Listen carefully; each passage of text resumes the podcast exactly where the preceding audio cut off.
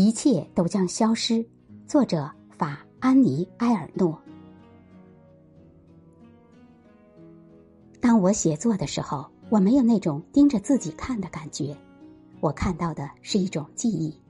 在这些记忆里，我看到一些人、一些街道，我听到那些与我无关的谈话。我只是一个摄影机，记录这一切。写作对我而言，就是去寻找那些已经被记录下来的事物。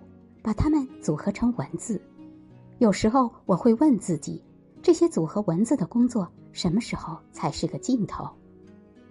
一切都将在一秒钟之内消失，从摇篮到临终床上积累起来的全部词汇也会消失，一切都将陷入沉默，而且没有一个词可以说明。在日后节日餐桌旁的谈话中。我们只会是一个越来越没有具体面目，直至消失在遥远一代无名大众里的名字。